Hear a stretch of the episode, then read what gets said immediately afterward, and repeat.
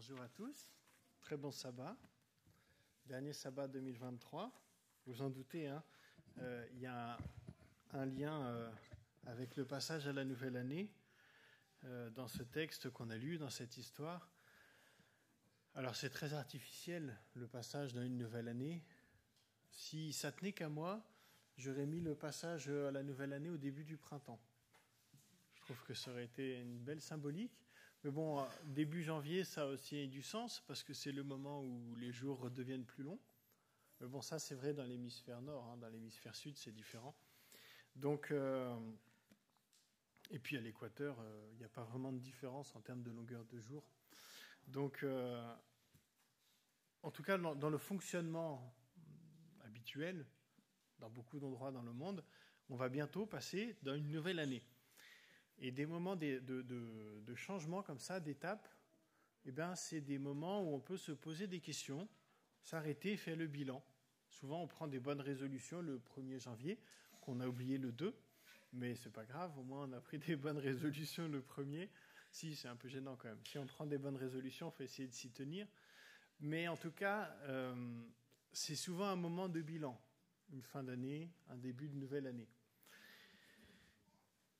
Et je voulais orienter ce temps de méditation dans ce sens. Je vais vous inviter à prendre le livre des nombres.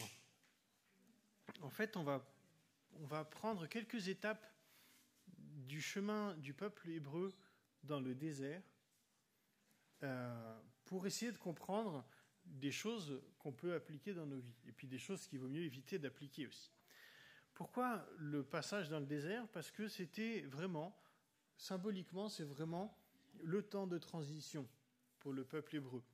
Ils étaient en Égypte, esclaves, ils sont libérés et ils vont aller dans leur terre promise. Mais ça ne se fait pas en un claquement de doigts. Il faut traverser un désert. Et il se passe plusieurs choses dans ce désert. Alors, on ne va pas prendre toute l'histoire de la traversée du désert parce qu'il y en a pour 40 ans quand même, donc euh, ça ferait long.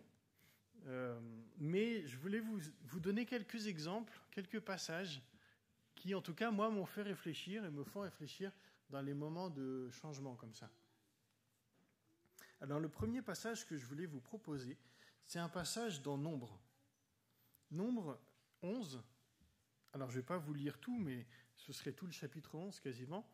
Je vais juste prendre quelques passages et puis je vais vous expliquer ce qui se passe dans ce passage-là. Donc je vais commencer au chapitre 11, verset 4. Un jour, un groupe de gens qui se trouvaient là ont une envie terrible de manger de la viande. Et les Israélites recommencent à se plaindre. Ils disent Ah, si nous avions de la viande à manger, nous nous souvenons du poisson que nous mangions en Égypte. On ne le payait même pas. Et les concombres, les pastèques et les poireaux, et les oignons, et l'ail, il n'y a pas les noisettes. Hein. Ici, nous mourrons de faim. Plus rien de tout cela, seulement de la manne. La manne, c'est comme des grains blancs. Elle ressemble à la sève d'un arbre pendant la nuit. Elle tombe sur le champ en même temps que les petites gouttes de rosée. Le matin, les gens vont un peu partout pour la ramasser. Puis ils l'écrasent entre deux pierres où ils la, ils pilent dans un mortier. Ensuite, ils la cuisent dans une marmite ou bien ils en font des galettes. La manne a un goût de beignet cuit dans l'huile. Alors, bon, déjà, les beignets, c'est plutôt sympa en général. Hein. Ce serait un goût d'huile de foie de morue, je ne dis pas, mais Dieu, il les a pas non plus euh, maltraités en leur donnant la, manne, d'accord? Euh, Un goût de beignet, ça va. Après, euh, ils ont eu très envie de manger de la viande. Il faut savoir que c'est un peuple qui se balade avec du bétail. Il n'y a rien qui leur interdit de manger de la viande. Accessoirement, quand ils ont quitté l'Égypte, ils ont fait un repas de Pâques. Et régulièrement, ils refont ce repas. Donc, euh, ils en mangent de la viande. C'est pas qu'ils sont devenus complètement véganes. Dieu leur a dit, vous devez être véganes. Et du coup, euh, ils sont frustrés. C'est juste qu'ils sont dans un moment où ils marchent dans le désert et forcément, le confort, il n'est pas là. On n'a pas forcément tout ce qu'on veut. Et en particulier, bah là, ils voudraient manger de la viande, et en tout cas, ils n'en ont pas la possibilité de le faire autant qu'ils voudraient. Euh, mais bon, souvenons-nous de l'Égypte avec le poisson qu'on pouvait manger gratuitement, à l'œil, comme ça, buffet à volonté, il y avait des poireaux, il y avait des oignons. Alors, je vais vous lire un passage dans Exode. Là, on va parler de l'Égypte. Exode 1. Je vais vous lire les versets 8 à 14. Un nouveau roi commence à diriger l'Égypte, et ce roi n'a pas connu Joseph. Il dit à son peuple, Vous voyez, les Israélites, ils forment un peuple trop nombreux et trop puissant pour nous. Il faut trouver un bon moyen pour l'empêcher de grandir. Sinon, s'il y a une guerre, ils pourront s'unir à nos ennemis, ils lutteront contre nous, et ils nous quitteront notre pays. Alors les Égyptiens nomment des surveillants pour, pour écraser le peuple d'Israël par des travaux forcés. Ainsi, les Israélites construisent des villes de Pithom et de Ramsès, elles servent à garder les réserves de nourriture du Pharaon, le roi d'Égypte. Plus on écrase les Israélites, plus ils deviennent nombreux. Ils occupent de plus en plus de place. C'est pourquoi les Égyptiens les détestent. Ils traitent les Israélites durement, comme des esclaves. Ils leur rendent la vie très difficile par un travail pénible. Ils les obligent à préparer l'argile, à faire des briques, à cultiver les champs. En un mot, les Égyptiens les écrasent par toutes sortes de travaux pénibles. Alors, c'est bien d'avoir du poisson gratuit, des poireaux, mais il y a ça aussi hein, qu'il ne faudrait pas oublier. Et euh, on peut avoir tendance, des fois, à dire c'était mieux avant. Alors, je donne un exemple qui m'a fait vraiment rigoler. Euh, Eugenio, qui est donc euh, mon ancien collègue, enfin toujours collègue, mais la personne, pasteur avec qui j'étais sur Montpellier, lui, a son, il m'avait raconté son père ou son grand-père qui lui avait dit c'était mieux avant. Comme ça, il fait attends, euh, c'était mieux avant, en Italie, dans les années 1930. C'était mieux avant. T'es sûr de ça, là, de ce que tu racontes euh, de C'était mieux avant, pendant la Seconde Guerre mondiale, en Italie? Et puis après, quand il lui a posé ces questions, euh, Génio, la personne a fait oui, non, c'est vrai, en fait, t'as raison, c'était pas mieux avant. On a quand même un, confort de vie qui est mieux ici. Mais nos souvenirs, on a tendance à les modifier. Des fois en bien, des fois en mal, mais souvent, on les, fantasme un peu. Ils sont, on a tendance à oublier certaines choses, et du coup, on se fait un récit de ce qui était mieux avant, mais ça ne correspond pas à comment c'était avant. Et là, c'est, ce clairement ce qu'ont fait les Israélites. Quand ils disent ah, c'était vachement bien l'Égypte. Alors, que, que, va faire Dieu? Ils veulent manger de la viande. On revient à un nombre 11. Ok. Alors Moïse va commencer à discuter avec Dieu parce que Dieu il est bien énervé par rapport à ça. Et euh, il va dire, euh, Dieu va leur faire, il va dire ça à Moïse. Euh, le Seigneur dit à Moïse, ça c'est les versets 23, Et moi, est-ce que je ne suis pas assez puissant? Maintenant, tu vas voir si ma parole se réalise pour toi, oui ou non. Et après, on continue, il va dire, il va envoyer un, souffle, un vent, qui va ramener plein de cailles. Vous voyez, les cailles, c'est comme des poules, mais plus petits. Alors, c'est assez impressionnant d'imaginer la scène. Là, moi, j'aime beaucoup ce passage de la Bible, parce qu'on s'est dit, voilà, Dieu les a punis parce qu'ils ont mangé de la viande. Ah, attendez, euh, imaginez la scène. Je vous la décris, vous vous mettez dans la peau d'un metteur en scène qui doit représenter ça. D'accord? Ou, d'un peintre qui doit peindre ça.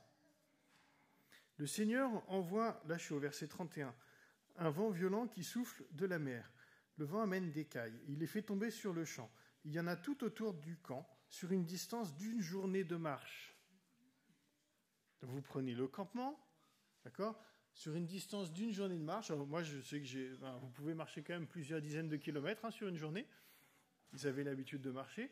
Donc un rayon de plusieurs dizaines de kilomètres, comme ça, autour du camp. Ces oiseaux couvrent le sol sur un mètre d'épaisseur environ sur un rayon de plusieurs dizaines de kilomètres, vous avez des oiseaux sur cette hauteur-là. Ça en fait, hein, des cailles. Beaucoup, beaucoup de cailles. Le peuple passe ce jour-là, la nuit suivante et le lendemain, donc plus de 24 heures, hein. ils ont passé le jour, la nuit et le lendemain, à ramasser les cailles. Celui qui en a ramassé le moins en a plusieurs milliers de kilos, plusieurs tonnes de cailles pour une personne la démesure. Hein Les Israélites les étalent tout autour du camp pour les faire sécher. Ils n'ont même pas fini de manger la viande, elle est encore entre leurs dents que déjà le Seigneur se met en colère contre eux. Il les frappe d'un grand malheur. Et il y en a qui tombent très malades et tout ça. Mais quelle idée de manger autant? Ben, Alors bon, là, peut-être il y a un truc pour le réveillon. Bon, même une tonne de caille pour le réveillon par personne. On n'a jamais vu une recette euh, qui disait ça comme proportion. Euh, on se rend compte que euh, les personnes, ces gens-là, sont complètement déconnectés de la réalité. C'était pas du tout comme ça en Égypte. Et quand ils ont la possibilité de manger, ils le font. Euh, où les seules limites, c'est leur état de santé, en fait. Et même, ils se rendent malades. On n'est pas dans je voudrais manger de la viande ou pas manger de viande. Là, on est dans un excès complètement démesuré. Et tout ça parce qu'ils trouvaient que, ben, en fait, l'Égypte, c'était bien et qu'ils ne sont pas bien dans le désert. Si on avance un petit peu, on va voir le peuple va à nouveau se rebeller. Au, chapitre 14, je vous lis le début du chapitre 14. Toute la communauté des Israélites se met à pousser des cris. Ils passent la nuit à pleurer. Tous parlent contre Moïse et Aaron. Ils leur disent Pourquoi est-ce que nous ne sommes pas morts en Égypte ou dans le désert? Pourquoi le Seigneur nous a conduits ici en Canaan? Ils sont en train d'arriver à la sortie du désert.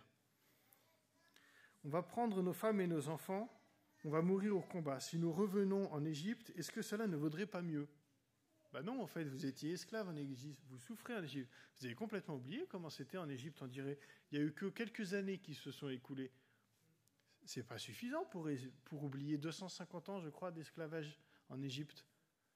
Bah, quand même. Après, ils se disent, nommons un autre chef et retournons en Égypte. Et là, Dieu se fâche. Dieu se fâche parce que euh, lui, il sait ce qui est bon pour son peuple. Ils ont fini de traverser le désert. Il y a quelques personnes qui sont parties euh, repérer la terre promise. Euh, et, quand ces personnes reviennent, le peuple se fâche, dit on va mourir, euh, c'est horrible et tout ça.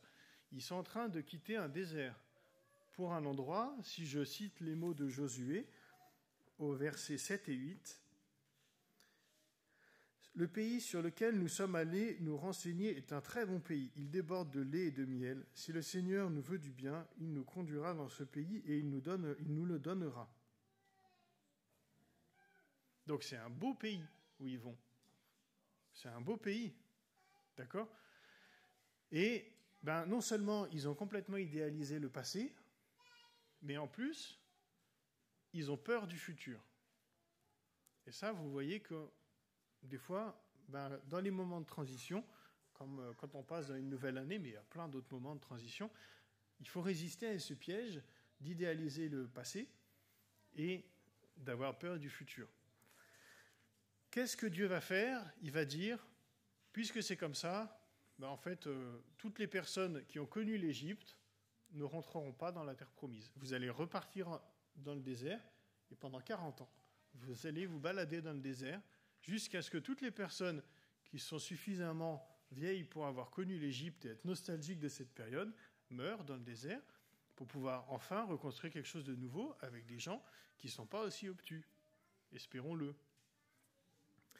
Alors qu'est-ce qu'il fait, le peuple? Bah, Du coup, il dit, non, non, en fait, euh, finalement, on veut bien y aller. Un peu tard, peut-être. Et ils prennent une, armée et ils veulent y aller et ils se font euh, casser la figure. Et donc ça ne marche pas. Ça, vous le trouverez à partir du verset 39.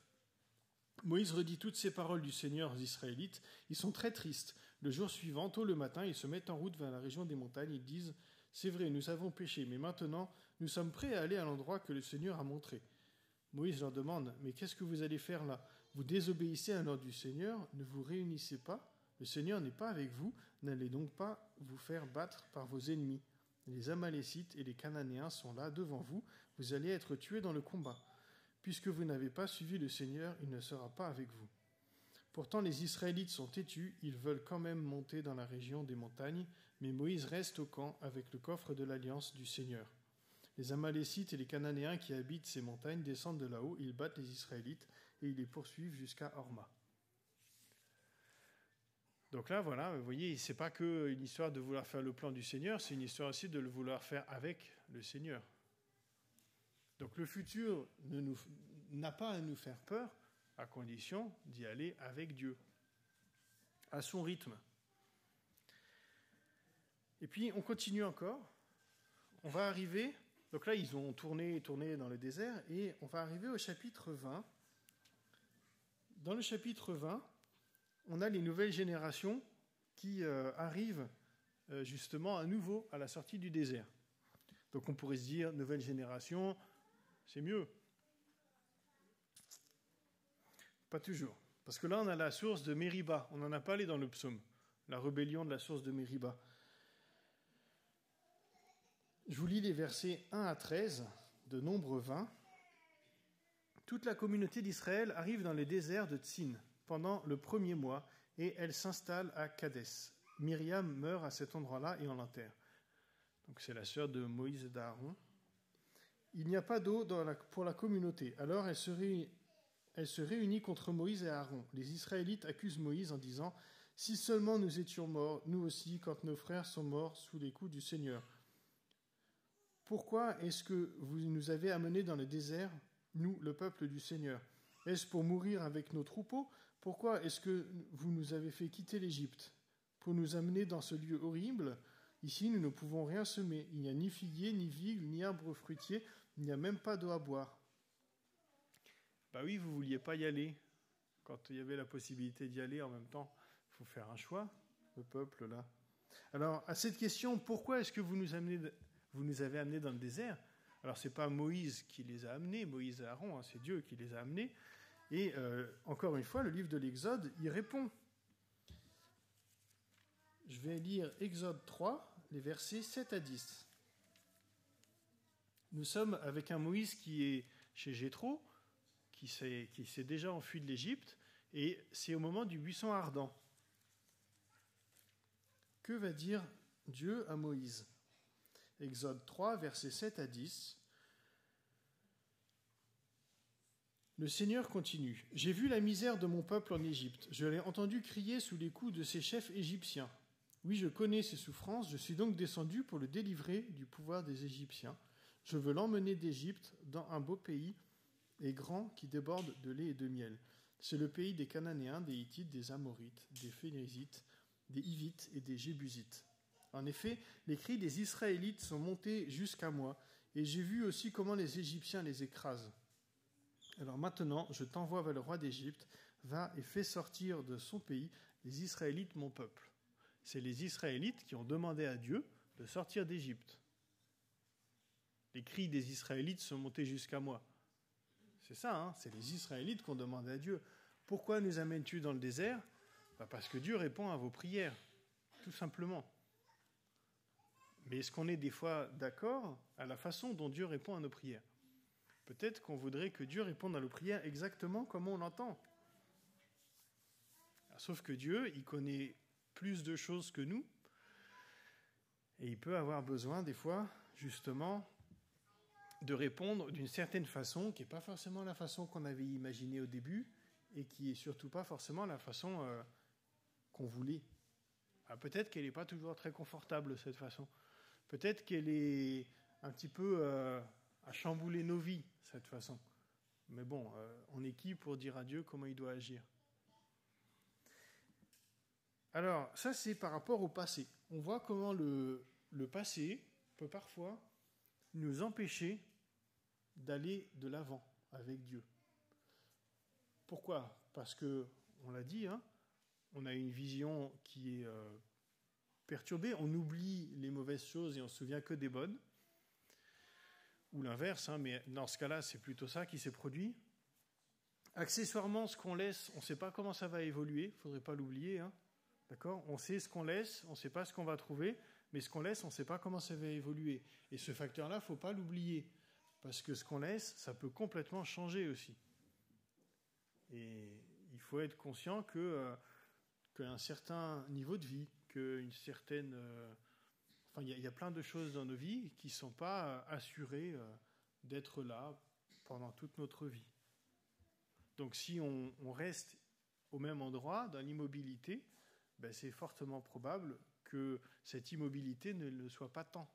Et qu'en fait, on reste au même endroit, et puis au final, euh, ça continue à bouger, parce que le monde est mouvement. Alors, que nous dit Jésus par rapport au futur maintenant? Parce qu'on a dit qu'il euh, y a le passé, il y a le futur, et on est dans un point d'intersection là, entre le passé et le futur. Et le passage dans une nouvelle année, bah, c'est le moment de se questionner sur mon passé, mon futur, mon présent aussi. Alors, euh, je voulais vous lire un texte dans le Nouveau Testament maintenant de l'évangile de Matthieu. On a lu Matthieu 7 tout à l'heure. On va lire Matthieu 24. Là, on est à la fin de l'évangile de Matthieu. Et Jésus parle de la fin des temps ça tombe bien, c'était au sujet de l'école du sabbat de ce matin. Et que dit-il au chapitre 24 Alors je ne vais pas lire tout le chapitre 24 parce qu'il est long, mais je vous invite à le faire parce que c'est très intéressant. Il y, a que, il y a deux extraits que je veux citer ici parce que je trouve qu'ils sont très parlants dans ce cadre-là. Je vais d'abord vous lire les versets 3 à 6. Jésus s'assoit sur le mont des Oliviers. Ses disciples s'approchent, ils sont seuls avec lui et lui demandent Dis-nous quand est-ce que cela va arriver? Comment allons-nous savoir que c'est le moment de ta venue et la fin du monde? Jésus leur répond Faites attention, ne vous laissez pas tromper. En effet, beaucoup de gens vont venir en prenant mon nom. Ils diront C'est moi le Messie. Et ils vont vous tromper beaucoup ils vont tromper beaucoup de monde. Vous allez entendre parler de guerre, proche et ou lointaine. Attention, n'ayez pas peur, tout cela doit arriver, mais ce ne sera pas encore la fin. Bon, puis euh, vous pouvez continuer. Hein. Il y a quelque chose d'essentiel quand Jésus parle de la fin des temps. N'ayez pas peur, tout le temps. À chaque fois qu'il parle de la fin des temps, il dit ça. Ne soyez pas dans la crainte, n'ayez pas peur. Alors c'est vrai, on l'a dit euh, ce matin en introduction à l'école du sabbat, que l'Apocalypse, souvent, c'est vu comme quelque chose d'absolument atroce et tout ça, dans la culture euh, populaire. C'est pas ce que la Bible nous dit, c'est plutôt une bonne nouvelle. L'Apocalypse, c'est la libération, c'est la fin de la mort, c'est la fin de la souffrance, c'est la venue de notre Sauveur. Mais des fois, la façon dont on présente l'Apocalypse euh, fait peur. Alors que Jésus dit, n'ayez pas peur. Et donc, je pense qu'on doit se questionner sur, bon déjà, pourquoi est-ce que euh, la façon dont on présente l'Apocalypse fait peur, mais aussi pourquoi est-ce qu'on a besoin de se faire peur quelque part Pourquoi est-ce qu'on a besoin de, voir ce moment-là comme quelque chose de terrorisant? Et ça, c'est vraiment une grosse question qu'on doit se poser. Peut-être que, justement, un peu comme euh, ces Israélites qui veulent rentrer dans la terre promise et qui ont besoin de se rassurer en pensant maîtriser les choses, eh bien, euh, des fois, en pensant maîtriser les prophéties, on se rassure. On se rassure et on, pense du coup maîtriser les choses, alors que ben, si je continue et que je vais au verset 42 à 44, il est marqué Restez donc éveillés, vous ne savez pas quel jour le Seigneur viendra. Comprenez ceci, le maître de la maison ne sait pas à quelle heure de la nuit le voleur va venir. Sinon, il resterait éveillé, et il ne laisserait pas le voleur entrer chez lui. C'est pourquoi vous aussi soyez prêts. En effet, le Fils de l'homme viendra, mais vous ne savez pas à quel moment. Et là, il parle aux disciples. Vous ne savez pas à quel moment. Nous ne savons pas à quel moment. On a envie de savoir peut-être, et c'est légitime comme demande, comme c'est légitime les demandes des Israélites d'avoir à boire quand on est dans le désert, hein. mais nous ne savons pas quand. Et nous devons résister à la tentation de calculer, de, jouer à Nostradamus par rapport à quand est-ce que ça va se passer. Il y a des signes des temps. On voit que, en effet, euh, la fin approche. Mais ça, j'aurais envie de dire, vous prenez sur une frise, euh, d'accord On n'a jamais été aussi proche de la fin, comme on n'a jamais été aussi proche de la fin de l'année 2023. Ça ne veut pas dire que Jésus va revenir demain. Ça ne veut pas dire qu'il ne va pas revenir demain. C'est juste ce texte de Jésus qui dit, nous ne savons pas quand. Et donc, il faut être très prudent. On a parlé d'évangélisation. Quand on évangélise les personnes, quand on parle des prophéties autour des personnes, il faut parler des prophéties. Hein. Je ne dis pas qu'il ne faut pas en parler, mais quand on en parle, il faut être très très prudent. Parce que euh, il y a un texte dans Deutéronome 18 que j'ai redécouvert il y a très peu de temps, avec cette question, comment on fait pour identifier un faux prophète?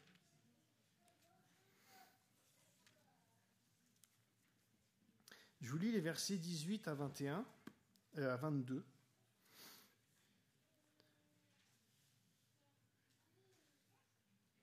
Euh, oui, on va faire ça. Même 21, 21 22 en fait. Euh, vous vous demanderez peut-être comment reconnaître que ces paroles ne viennent pas du Seigneur, en parlant des faux prophètes. Hein eh bien, si le prophète a annoncé quelque chose au nom du Seigneur et que cela n'arrive pas, alors ces paroles ne viennent pas du Seigneur. Le prophète a osé parler en son nom à lui, n'ayez pas peur de lui. Il faut savoir que la fin du monde, elle a été prédite à peu près 200 fois depuis euh, dans, les mondes relativement modernes, et que euh, notre société actuelle en est consciente de ça. Ils ne sont pas amusés à calculer, mais ils en sont conscients. Quand on commence à s'avancer sur ce genre de choses, alors il faut être sûr à 100% que c'est ça qui va se produire. Parce que sinon, c'est un contre-témoignage, et Bible en main, on peut être accusé d'être des faux prophètes. Donc soyons très prudents par rapport à, ce besoin qu'on peut avoir parfois de, de tout calculer pour dire c'est là que ça va se passer. Parce que si ça se passe là, c'est génial. En effet, il y a cette urgence qui fait que les gens se convertissent. Hein. Mais si ça ne se passe pas là, on n'est complètement pas crédible après. Donc euh, hein, on peut avoir des paroles de prophétie. Mais vous voyez, si jamais ce qu'on prophétise ne se passe pas, ça veut dire qu'on parle de nous-mêmes. C'est la Bible qui le dit. Donc soyons prudents et posons-nous la question, si on a ce besoin, de pourquoi est-ce qu'on a ce besoin? N'est-ce pas un peu un manque de foi vis-à-vis de Dieu de se dire que l'avenir est par définition mystérieux et donc ben, si on accepte d'être comme ce peuple qui est devant la terre promise mais que nous on fait le choix d'accepter d'aller dans ce futur-là, en faisant confiance à Dieu, en se disant qu'il y a des belles choses à vivre malgré tout, et eh bien peut-être que euh, en fait on va pouvoir euh, vivre des belles choses avec Dieu en effet. Mais pourquoi est-ce qu'on a besoin d'avoir comme euh, les Israélites devant la terre promise tous ces questionnements, tous ces, toutes ces problématiques, on va avoir tous les détails du plan avant de se dire oui oui on y va. Et puis quand Dieu dit bah du coup vous n'y allez pas, on dit ah mais finalement on va y aller. Bah non, c'est trop tard maintenant. Parce que Dieu, il veut qu'on accepte de marcher malgré l'inconnu. Sa parole est une lampe à nos pieds. À nos pieds, ça ne veut pas dire on est en mode plein phare et on voit 100 mètres devant. Ça éclaire à nos pieds. Et ça, c'est important d'en être conscient. Alors, Jésus, il va dire quelque chose de très beau, une belle parabole que j'aime énormément euh, par rapport euh, à ce passage à la nouvelle année si vous me connaissez un peu, je le sors chaque nouvelle année, ce, texte. Mais euh, je trouve vraiment très beau. Et j'aimerais vous laisser ça sur le cœur. C'est Luc 9, le verset 57 à 62.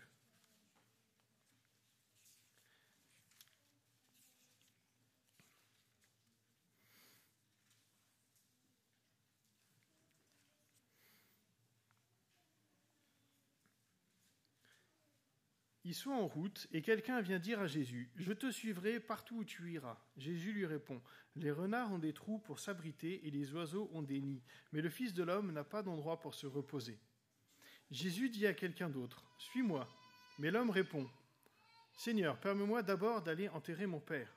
Jésus lui dit Laisse les morts enterrer leurs morts. Toi, va annoncer le royaume de Dieu.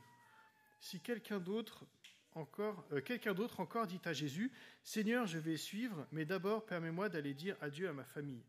Jésus lui dit, Celui qui commence à labourer et qui regarde en arrière, celui-là n'est pas capable de travailler pour le royaume de Dieu.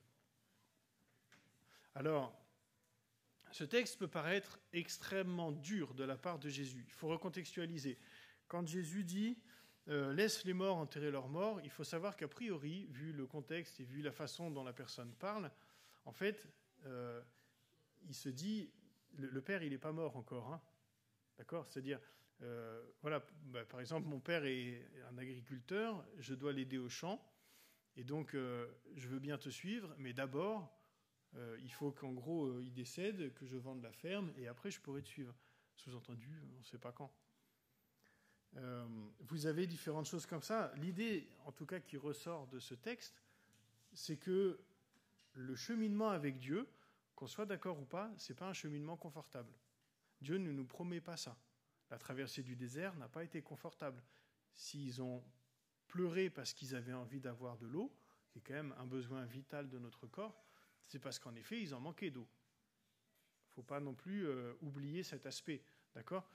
Donc, Dieu ne nous promet pas un chemin agréable, mais euh, c'est le chemin que Dieu nous demande, nous propose. Qu'il nous plaise ou non, c'est la même chose, c'est le chemin que Dieu nous propose. Tout ce qui est théologie de la prospérité et tout ça, c'est pas quelque chose que Dieu nous propose, c'est des illusions dans lesquelles on se berce. Par contre, ce texte, cette fin-là, celui qui commence à labourer et qui regarde en arrière, celui-là n'est pas capable de travailler pour le royaume de Dieu, cette image est magnifique parce que on peut la traduire autrement. N'est pas capable, ça peut être n'est pas dans la bonne position. En gros, hein, vous avez une charrue. Si vous regardez derrière, bah, vous allez partir dans tous les sens. Vous avez besoin de regarder devant pour faire des sillons qui sont droits. Mais ce qui est intéressant, c'est que pour faire des sillons qui sont parallèles, bah, vous avez besoin de vous caler par rapport aux sillons qui existent déjà. Et ça, ça représente vos expériences du passé. C'est-à-dire que vous avez besoin de regarder vos expériences du passé. Mais complètement tourner vers l'arrière, ça ne marche pas. Il faut regarder vers l'avant et bénéficier des expériences du passé. Alors, il y a une prière qui n'est pas une prière biblique, mais qui est une prière que je trouve très très belle, que la tradition euh, associe à l'empereur Marc Aurèle, mais personne n'est vraiment sûr que ce soit de lui, euh, qui dit que la force me soit donnée de supporter ce qui peut être changé, et le courage de changer ce qui peut l'être, mais aussi la sagesse de distinguer l'un de l'autre. Et cette phrase, je la trouve très belle pour moi, elle fait complètement écho avec ce texte de Matthieu 6 qu'on a lu au début, qui dit, au verset 27, Ce n'est pas en vous laissant, en vous faisant du souci de ce que vous ajouterez un seul jour à votre vie il y a des choses où il faut quand même se soucier. Si on ne se soucie pas, euh, ben, on, vit n'importe comment. D'accord? Il y a des choses pour lesquelles il faut se soucier, mais il y a des choses où on n'a absolument aucune emprise. Et dans ce cas-là, il faut juste lâcher prise. Et il faut que le Saint-Esprit nous donne le discernement pour faire la différence entre les choses qui nécessitent de se soucier et celles où il faut juste lâcher. Amen.